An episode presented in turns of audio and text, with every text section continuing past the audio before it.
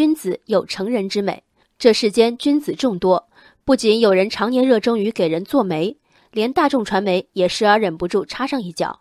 本周。由重庆日报报业集团和重庆市轨道交通集团有限公司联合主办的《都市热报》刊出一篇文章，题为《去年十月十九号在鱼湖路站下车的娃娃脸女孩，有个男孩找了你三个月》。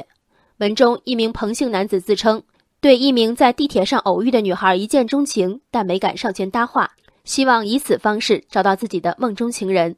文末写道：“如果你是这位女主角，或认识这个女主角。”请拨打热线电话与我们联系。一家媒体未经公权机关授权，擅自为一名公民发起对另一名公民的人肉搜索，从采写、编辑到审定，没人觉得不妥吗？来听下面这起曾轰动一时的案件。二零零八年十月，国内某知名网站出现一条帖子，网友林明在帖子中说自己日夜辛苦打工，供女友周春梅读书，女友考上大学后反将其抛弃。如今自己身患白血病，希望再见女孩一面。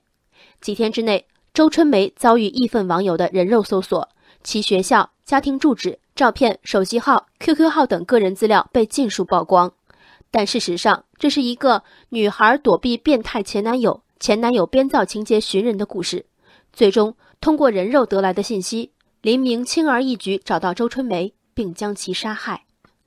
我无意冒犯彭先生，将其与杀人犯等同。但审核林明网帖信息的网站，协助林明寻找前女友的帮凶网友们，能想到林明竟是一名杀人犯吗？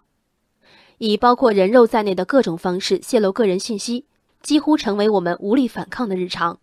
工作邮箱中常年充斥商家促销信息，电话一响，常能听见毫无生命力的新出一款理财产品的介绍。当我们被骚扰、被损害，我们多少还会自责，没有妥善保管好个人信息。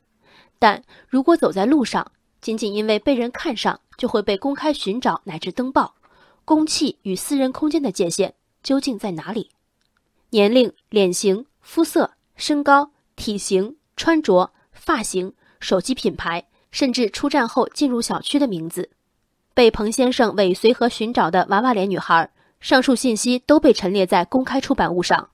被一名陌生男子长时间跟随，默默记录下私人信息。即使没有通过任何渠道泄露，大多数女性首先感到的恐怕不是温馨，而是惊悚。更何况，经过《都市热报》这份在重庆市轻轨地铁站中免费发放的报纸的传播，同时符合地点和外貌特征的女孩绝无仅有，日常生活受到干扰，那简直是一定的。鉴于报纸在刊发寻人消息的同时，也刊出了寻人的彭先生的照片，照常识推断，这大概不会成为又一起恶性事件。但身为媒体，如此行事，安全过关只是侥幸，一定要见刀见血才反省自己曾助纣为虐吗？一份报纸，无论发行量大小、收费与否，其权利意识和法治精神都当为读者之先。我们同意刊发一条新闻，不仅仅因为它成人之美，也不仅因为我们评估认定当事人的善意，而是它传递了一种正确的观念：公民隐私不容侵犯，就是这么简单。人生海海，见微知著。我是静文，往期静观音频，请下载中国广播 app 或搜索微信公众号“为我含情”。